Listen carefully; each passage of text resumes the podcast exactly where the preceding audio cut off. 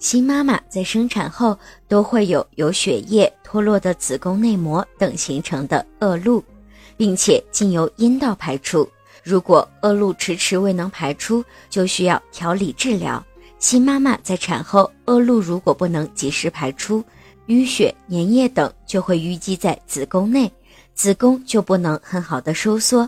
胎盘剥落之后，子宫内所留下的创面也不能够及时的愈合，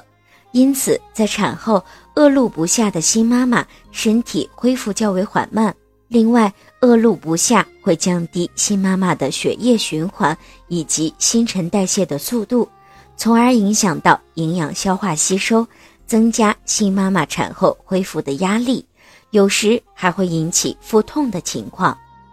如果您在备孕、怀孕到分娩的过程中遇到任何问题，欢迎通过十月呵护微信公众账号告诉我们，这里会有三甲医院妇产科医生为您解答。十月呵护，期待与您下期见面。